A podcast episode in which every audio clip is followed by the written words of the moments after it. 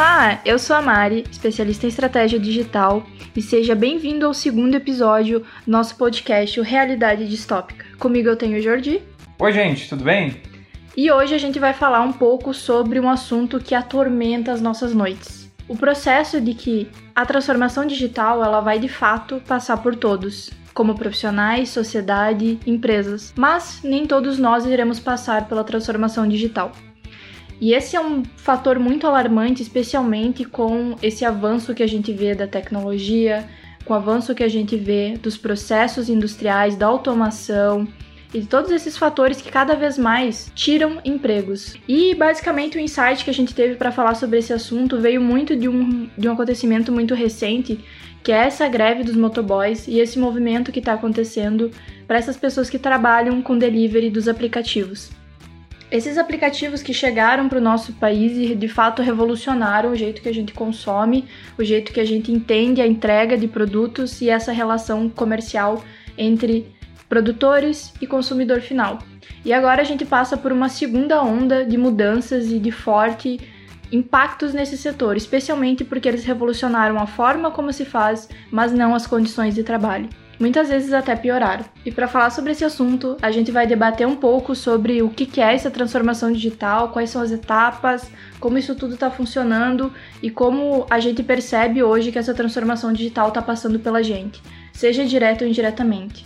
E aí, Jordi, o que, que tu pensa sobre esse momento que a gente está vivendo agora, essa greve dos motoboys, todo esse papel que a gente tem enquanto empresas nesse processo de mudança de condições de trabalho, mas também de trabalho em si.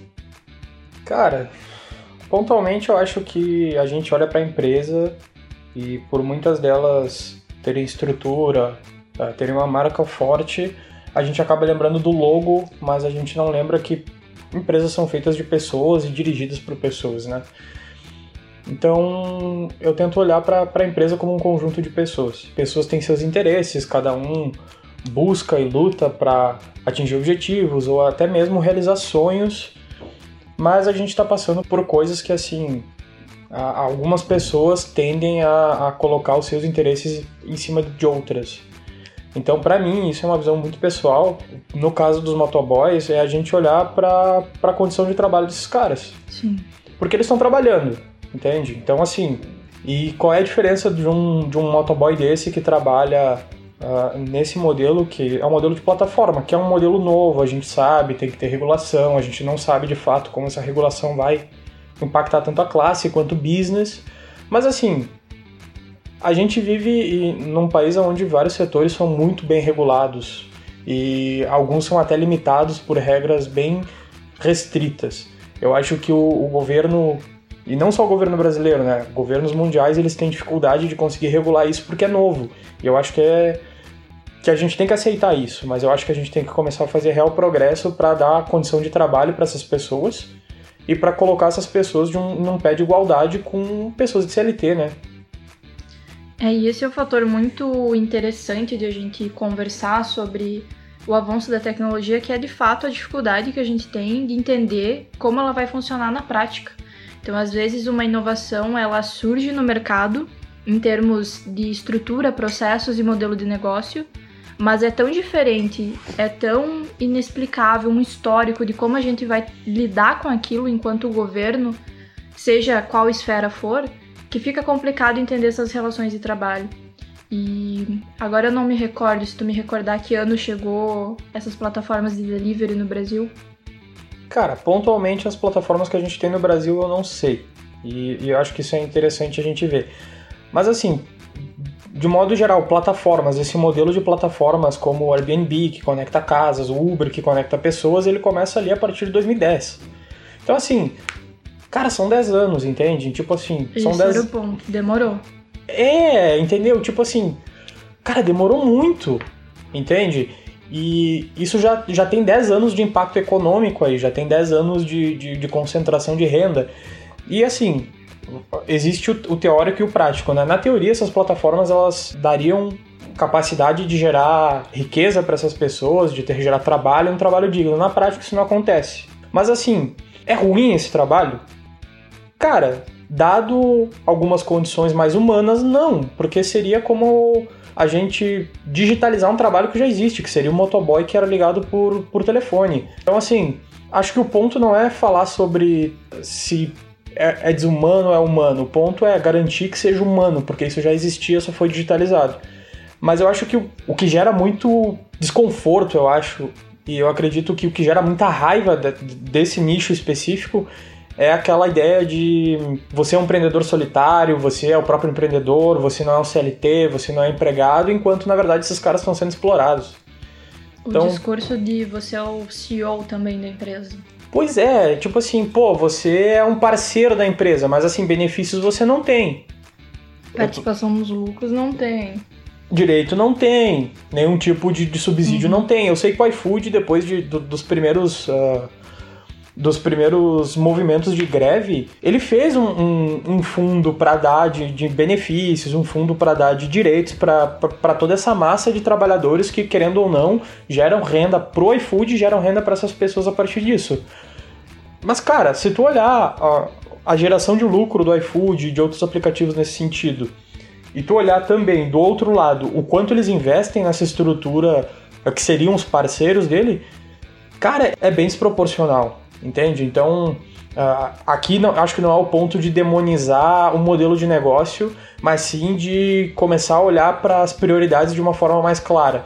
Se a gente tem uma lucratividade tão grande, a gente investe na cultura da empresa interna, se a gente investe nos processos, investe em tecnologia, por que, que a gente não investe no, no, nesse parceiro que faz parte da cadeia também, mas que ele está passando uma dificuldade tremenda e, querendo ou não, ele é parte fundamental, intrínseca e não dissociada desse processo?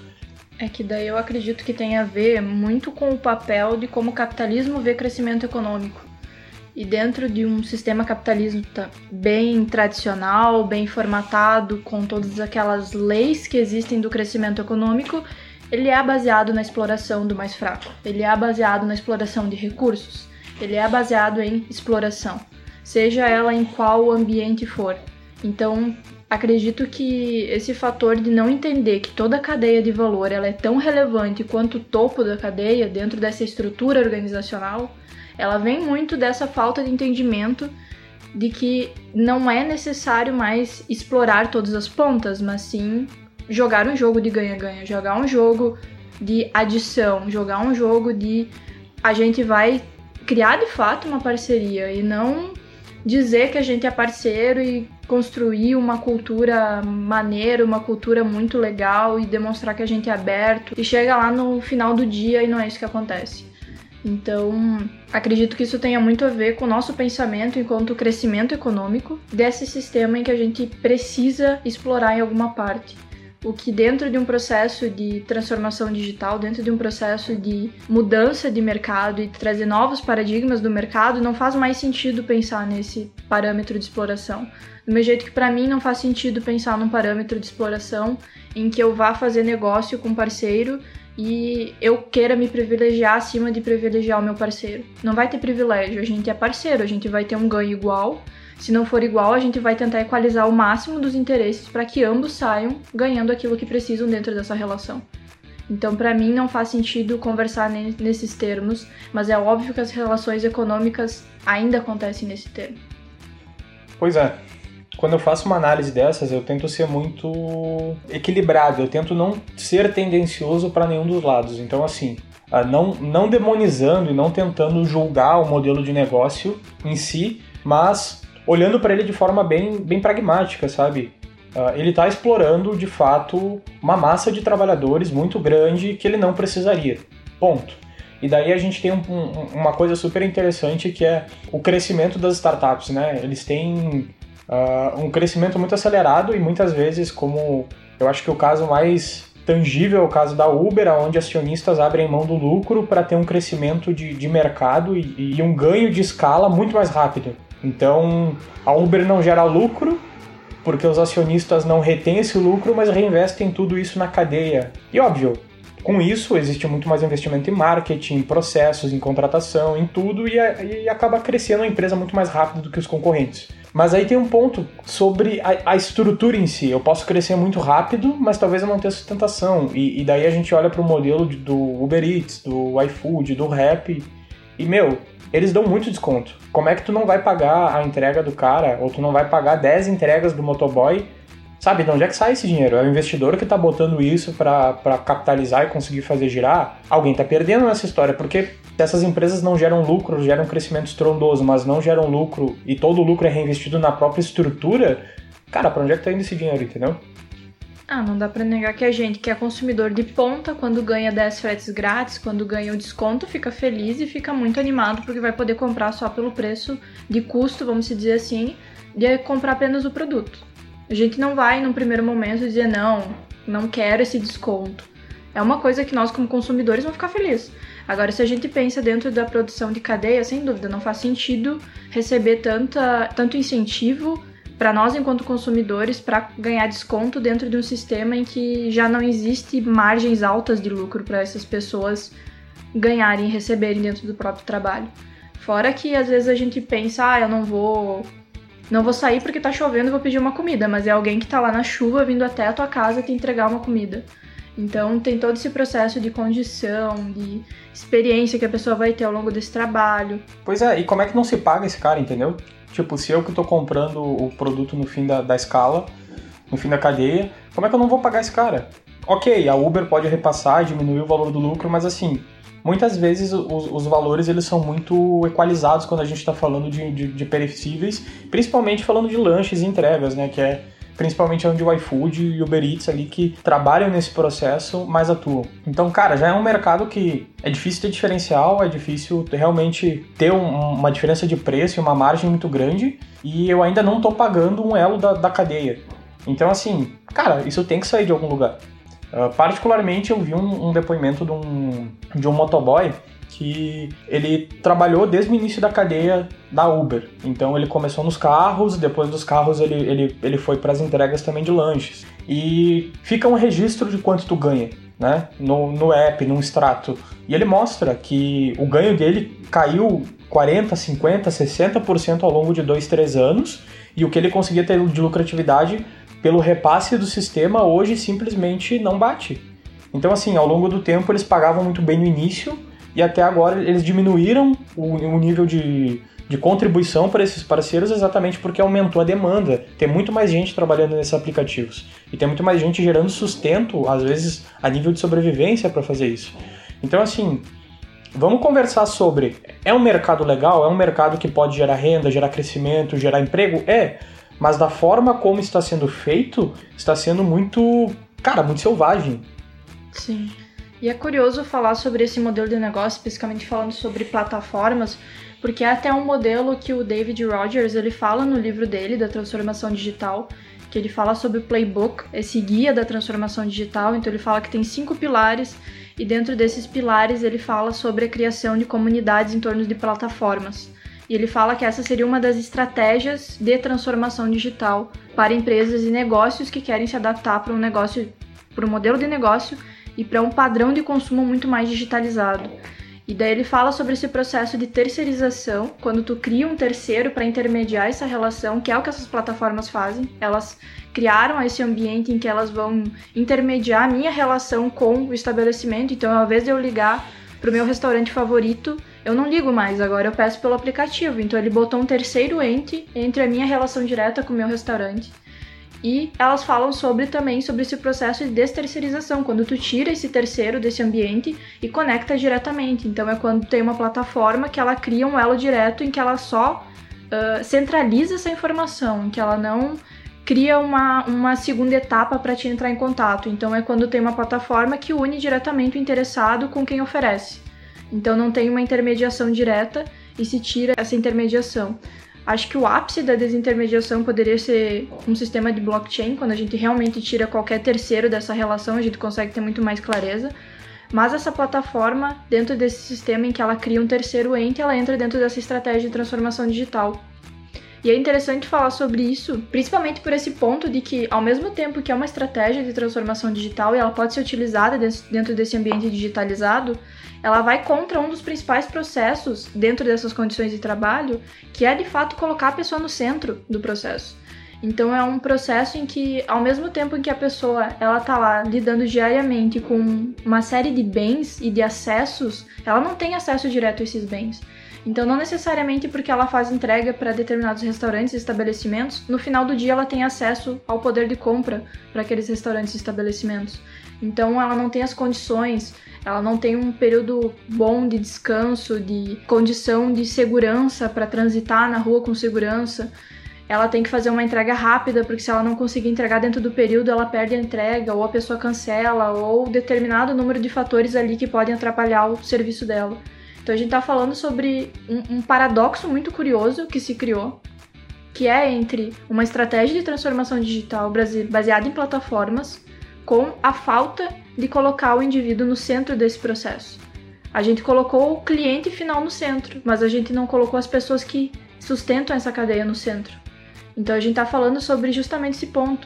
Transformação digital, ela está passando e ela está acontecendo em determinados pontos, em determinadas ações, novidades, tecnologias, mas nem todo mundo vai passar por essa transformação digital. Agora todo mundo vai sofrer com ela.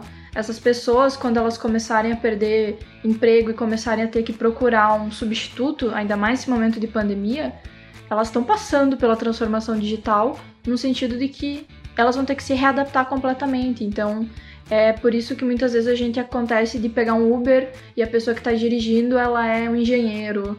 Ela foi dentro de uma profissão que até então ela tinha aquela estrutura, aquela segurança e naquele momento a única opção, entre aspas, seria utilizar esse serviço e utilizar esse trabalho para ter uma renda enquanto ela não consegue uma realocação. Então esse processo acaba conflitando entre esse interesse da transformação digital em si de colocar o indivíduo no centro e para mim esse é o principal paradoxo de fazer qualquer trabalho em transformação digital, que é de fato como que eu estou colocando todo mundo no centro desse processo, como que eu estou respeitando todas essas pessoas e cada vez mais deixando elas numa posição digna de trabalho ao longo desse processo. Não só empregar tecnologia, não só integrar processos, e fazer todo esse, esse trabalho que é muito burocrático às vezes, mas de fato ouvi-las, entendê-las e ter empatia por elas. Todo mundo tem alguma tendência para talvez pensar mais de forma econômica e pensar na economia, ou algumas pessoas têm uma tendência mais humana de cuidar das pessoas. Como eu. pois é.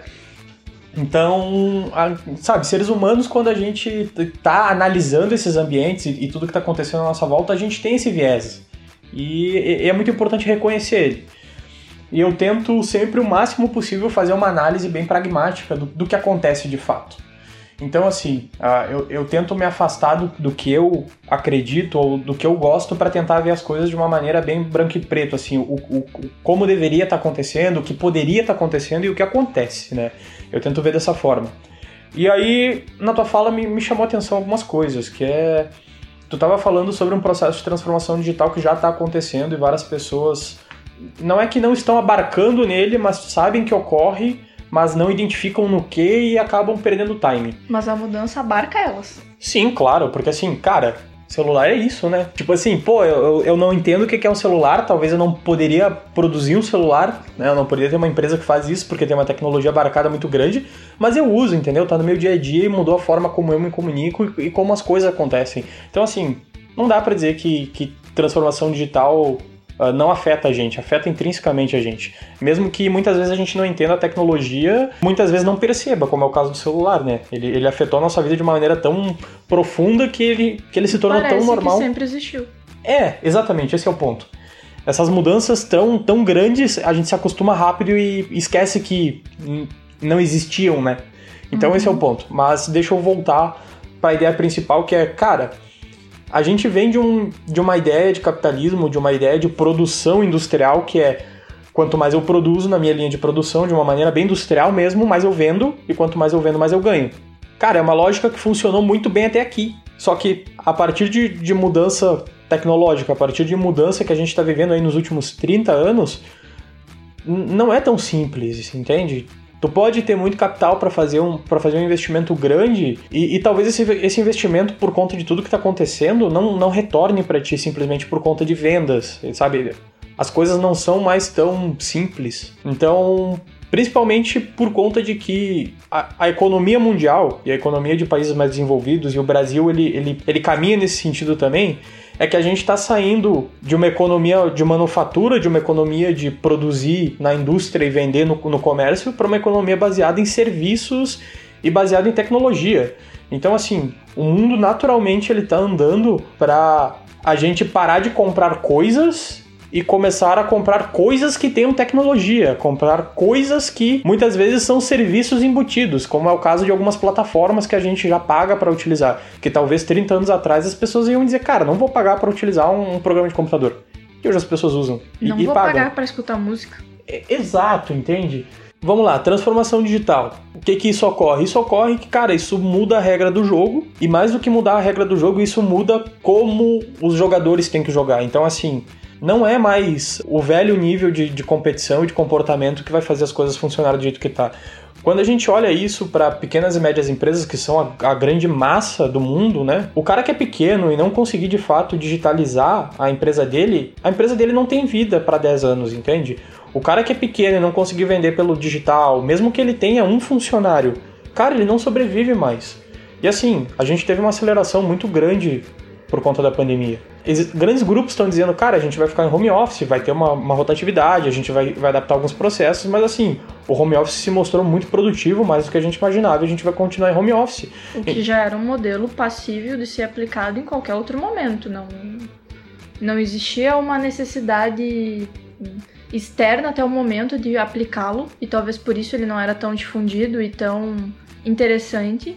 Mas de fato ele sempre existiu e sempre esteve aí, em termos de trabalho, de otimização e de comunicação organizacional. Então daria para fazer. Sim, mas agora tu, tu pensa comigo. Uh, empresas que tinham um fluxo de renda, tipo assim, pô, eu era um comércio, eu tinha, eu tava lá na 25 de março em São Paulo e eu vendia porque tinha um fluxo de pessoas gigantesco lá.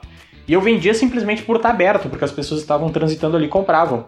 Numa pandemia, as pessoas não estão fazendo isso. E a gente já tem alguns especialistas e algumas tendências de que grandes prédios corporativos vão ser esvaziados. E cara, se as pessoas estão indo para o home office, toda essa mudança de consumo e, de comportamento consumidor, ela tende a se alastrar e tende a, a se ramificar para outras áreas. Não é uma mudança de dois, três anos que as coisas realmente vão abrir vão voltar a funcionar de forma natural de novo, ou, ou como funcionavam cara, as coisas não, não vão voltar a funcionar como eram. E eu acho que esse é o ponto. As pequenas pessoas que têm um perfil mais tradicional ou analógico, né, que, que gostam de trabalhar de maneira mais analógica, essas pessoas e pequenos empresários que não entenderem que, pô, eu, eu não gosto de usar o WhatsApp para vender, eu não sei fazer, eu não gosto de usar Instagram, eu, eu, eu me acho blogueirinha por fazer story para vender meu produto ou serviço. Cara, a médio e longo prazo essas pessoas não têm condição de competir num mercado onde a maioria das pessoas estão online. E mais do que estão online, a maioria das pessoas compram pelo online.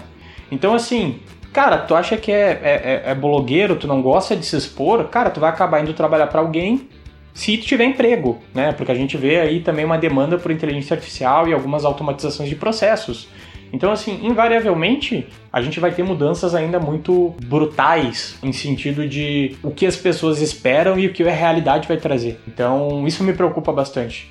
A maioria das pessoas que deveriam estar preocupadas com transformação digital não são grandes empresas, são os pequenos e médios que realmente fazem essa cadeia virar. É, e principalmente focando em entender que cada vez mais vai ser profissionais. Então a gente não vai falar tanto mais sobre empresas, marcas, mas sim sobre profissionais, sobre esses indivíduos que transformam organizações, transformam projetos, transformam momentos, produtos e serviços através do seu conhecimento, da sua presença, da sua liderança.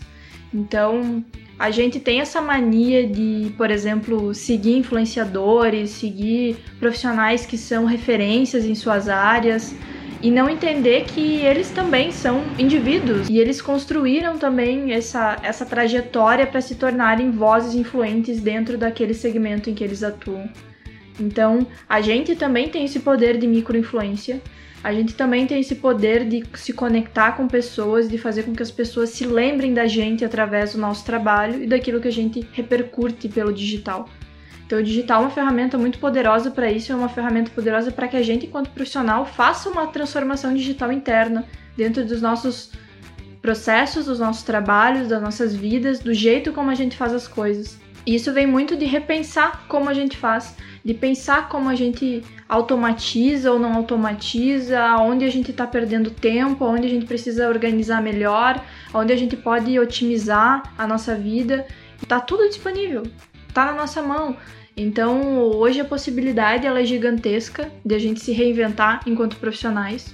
O que não significa que seja fácil, significa que seja acessível, significa que seja aberto, mas não é fácil sair de uma área que não é técnica e de repente, ah, eu preciso aprender programação, não é fácil, é uma jornada, é um caminho, é muito trabalho, é muito estudo, muita leitura para se reinventar dessa forma, mas ainda assim é acessível. A informação, o conhecimento, a abertura para conhecer pessoas que te deem oportunidades, te levam para negócios e te deem indicações, ela é muito maior para fazer isso tudo acontecer.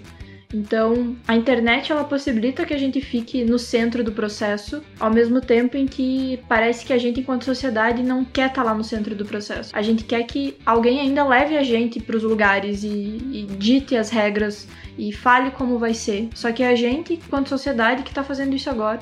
Então, esse movimento que a gente iniciou o podcast falando da greve dos motoboys é um exemplo disso, de se colocar, de botar as regras no mercado, de olha, assim não funciona, não dá, isso vai ter que ser assim, desse jeito, porque essas são as melhores condições que a gente vai atingir. Então a gente consegue ter essa movimentação e essa abertura e essa voz muito mais clara de começar a dizer, olha só, empresas que funcionam dessa forma, que não valorizam as pessoas, que não pagam bons salários, não funciona. Então, vários casos que a gente vê até pelo LinkedIn, que é uma rede social fantástica para entender mais do mundo dos negócios e para conectar com pessoas que também estão interessadas nessa área bem de gestão e de trocar, de trocar contatos e fazer negócios, enfim. Nesse momento de pandemia, aconteceu vários relatos de pessoas dizendo que recebiam ofertas de uma vaga que exigia uma série de características, de habilidades e de comprovações para uma vaga que pagava um salário iniciante para umas características de vaga que era de nível intermediário alto. Então essas questões não vão ser mais deixadas passar em branco. Não vai ser mais uma coisa que as pessoas vão achar que é tranquilo, que é normal, que está acontecendo. Essa transformação e essa mudança também vai acontecer nesse padrão. E para mim, essa greve dos motoboys é um reflexo muito grande disso, porque se a gente está tantos anos vendo essa má condição de trabalho e meio que fingindo que não tá vendo, tapando o sol com a peneira e de repente, não, agora não dá mais, olha só, agora extrapolou e a gente vai ter que mudar. Isso é um processo gigante de mudança e, na minha visão, um processo que vai acontecer cada vez mais em vários segmentos, com várias categorias, com vários trabalhos, pessoas pedindo e exigindo melhores condições, mas também criando suas melhores condições. Sim transformação digital, cara, ela é, ela é baseada em comportamento, né? Então, assim, não adianta tu ter um modelo de negócio que é baseado em, em, comprar pelo aplicativo se as pessoas não usam o aplicativo. Eu tenho que estar disposto a, a, pedir pelo aplicativo, né? E eu acho que isso é o mais difícil de tentar entender, porque isso coloca na gente a responsabilidade de fazer essas transformações, não na tecnologia. A tecnologia eu acho que ela facilita, amplifica é e escala. Exato, ela é uma ferramenta. E, eu acho que aí tem um exemplo legal, desculpa, mas é em relação, por exemplo, ao Tinder. Quem que usaria o Tinder se fosse só tu no Tinder? Tu precisa de outros números gigantescos de pessoas também utilizando o Tinder para que o Tinder aconteça. E daí vira um comportamento de massa? E daí, se as pessoas decidirem que não vão mais usar o Tinder e não existir mais um grande número de pessoas usando o Tinder, o Tinder não vai mais ser a ferramenta incrível para encontrar pessoas e ter relacionamentos, porque não tem opções. É, é meio que uma simbiose.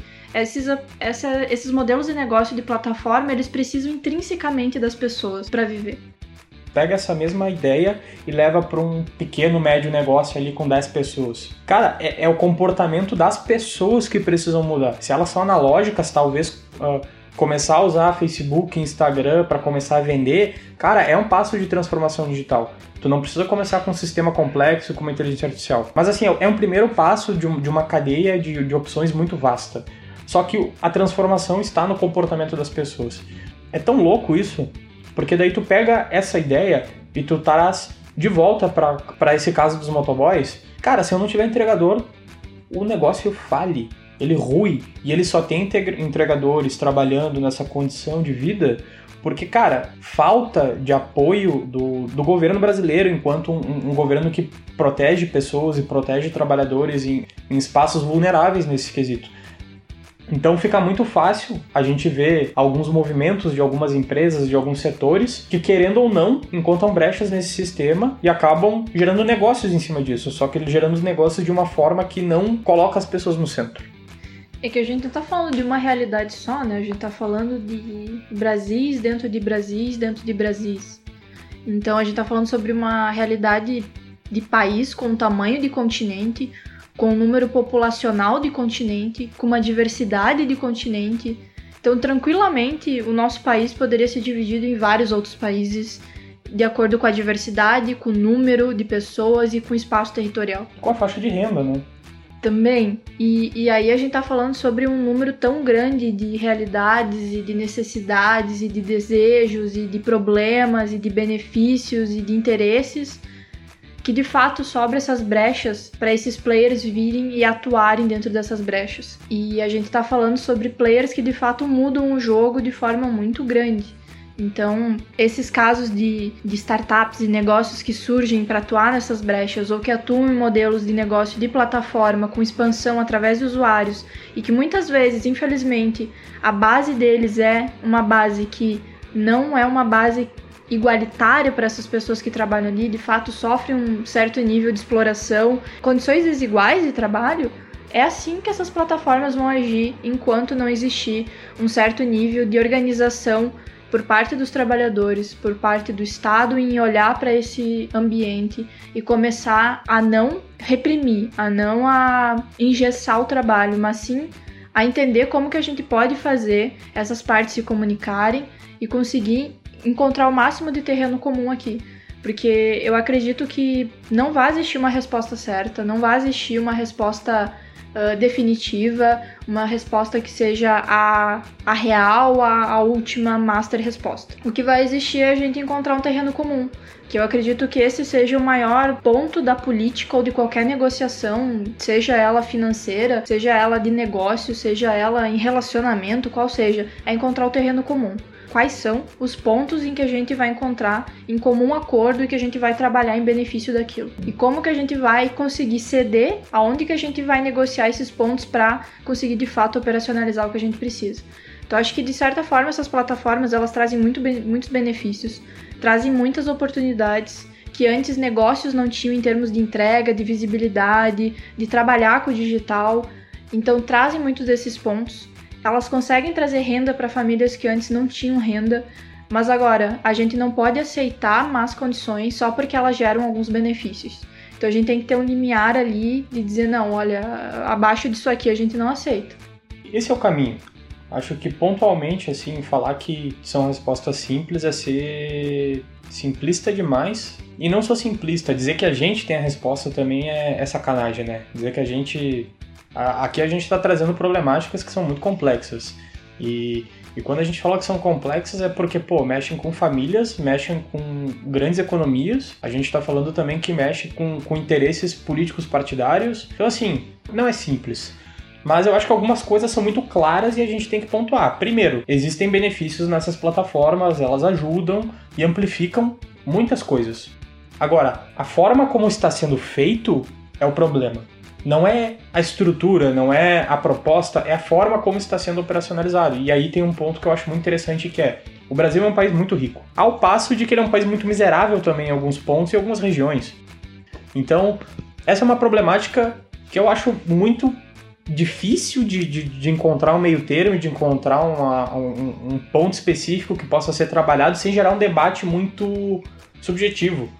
Porque enquanto algumas pessoas vão defender que não, olha só, o iFood gera emprego, gera renda. De outro lado, ele gera, gera, gera só que ele gera tão pouco que, que, que só gera sobrevivência para uma grande parcela da sociedade que se ele desse um pouco mais e fosse mais distribuído, essa parcela da sociedade ia gerar economia mais e a gente ia ter uma economia com mais fluxo de dinheiro, mais capital e que ia gerar mais riqueza.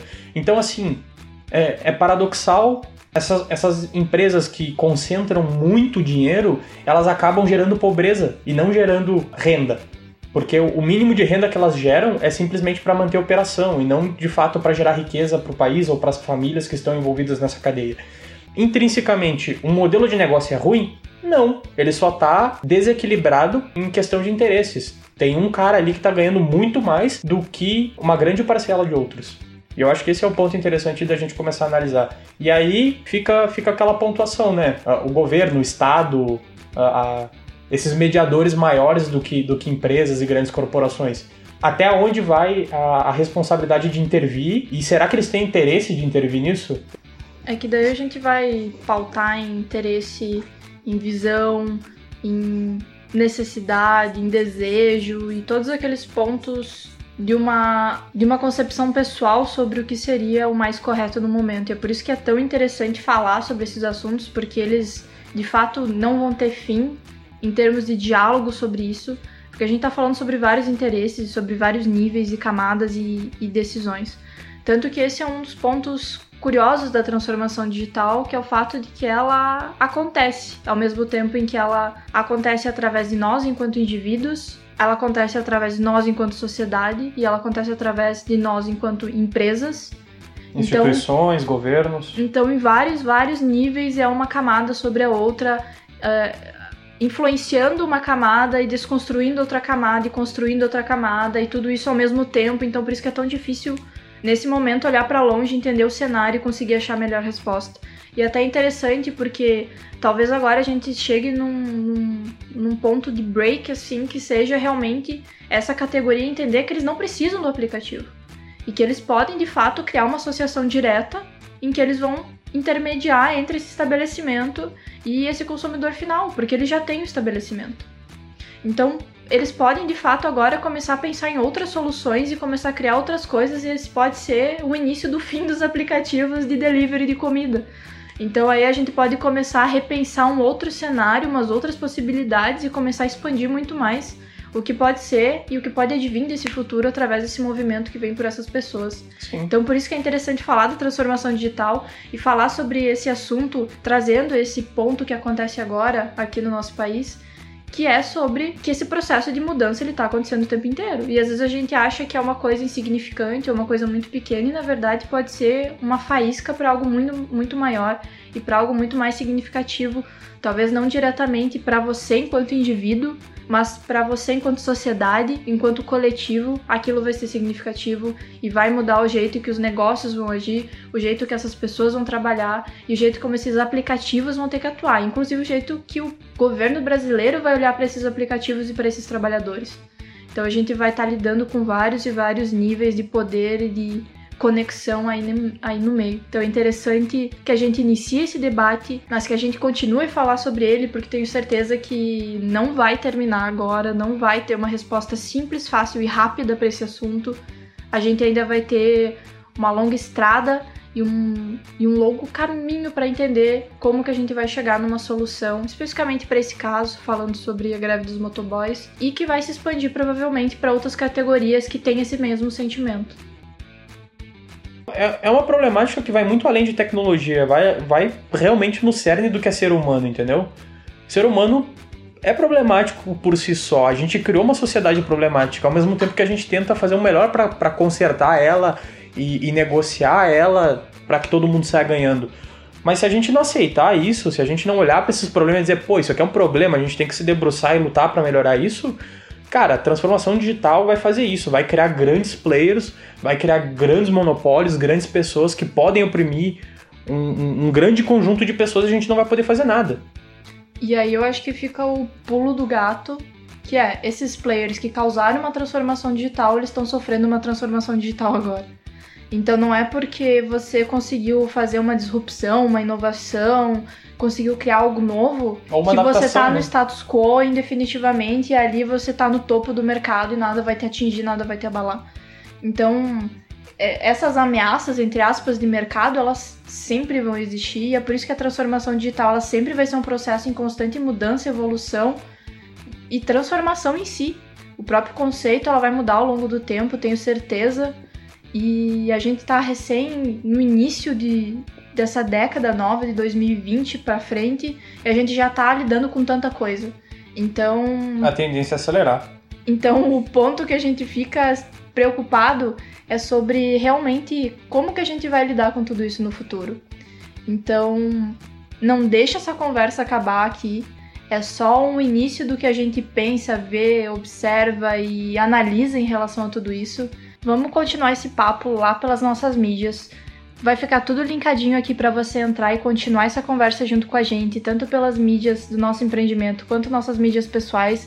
E a gente vai ficar muito feliz de levar esse papo adiante. Que nem o Jordi falou, a gente não acredita que tenha uma resposta certa, uma resposta definitiva, uma resposta que é a resposta, mas sim a gente acredita que tem debates e tem muito a agregar dentro desse assunto. Então, continue esse papo com a gente por lá e a gente se vê no próximo episódio.